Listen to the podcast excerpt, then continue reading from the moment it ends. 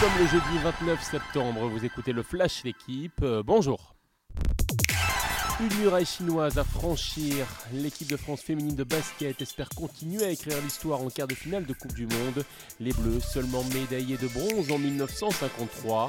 Les Françaises opposées aujourd'hui à des Chinoises vainqueurs de plus de 30 points en février dernier en tournoi de qualification.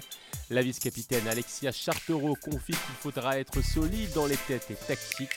L'arrière, Sarah Michel Le Martel, la France pas favorite, n'a rien à perdre mais tout à gagner. La paix froide titre le quotidien. La relation Mbappé-Neymar décryptée. L'entente est aujourd'hui cordiale. Le journal révèle que le penalty gate a laissé des traces. Les deux hommes se sont vivement disputés un matin. Marquinhos et Sergio Ramos ont apaisé les tensions. Lionel Messi s'est glissé dans la peau d'un médiateur face à la frustration de Neymar et le péché d'individualisme de Mbappé. Mais à moins de deux mois de la Coupe du Monde, place au calme avant peut-être la tempête.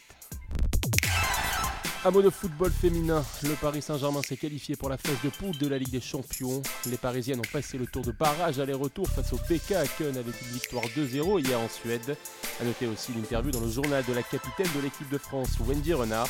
La Lyonnaise fait part de son incompréhension face à l'affaire Aminata Diallo, Keira Emraoui.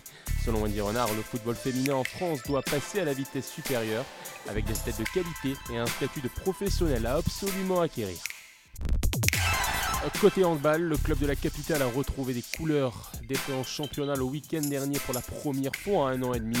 Les coéquipiers de Luka Karabatic sont allés s'imposer à Magbourg en Allemagne.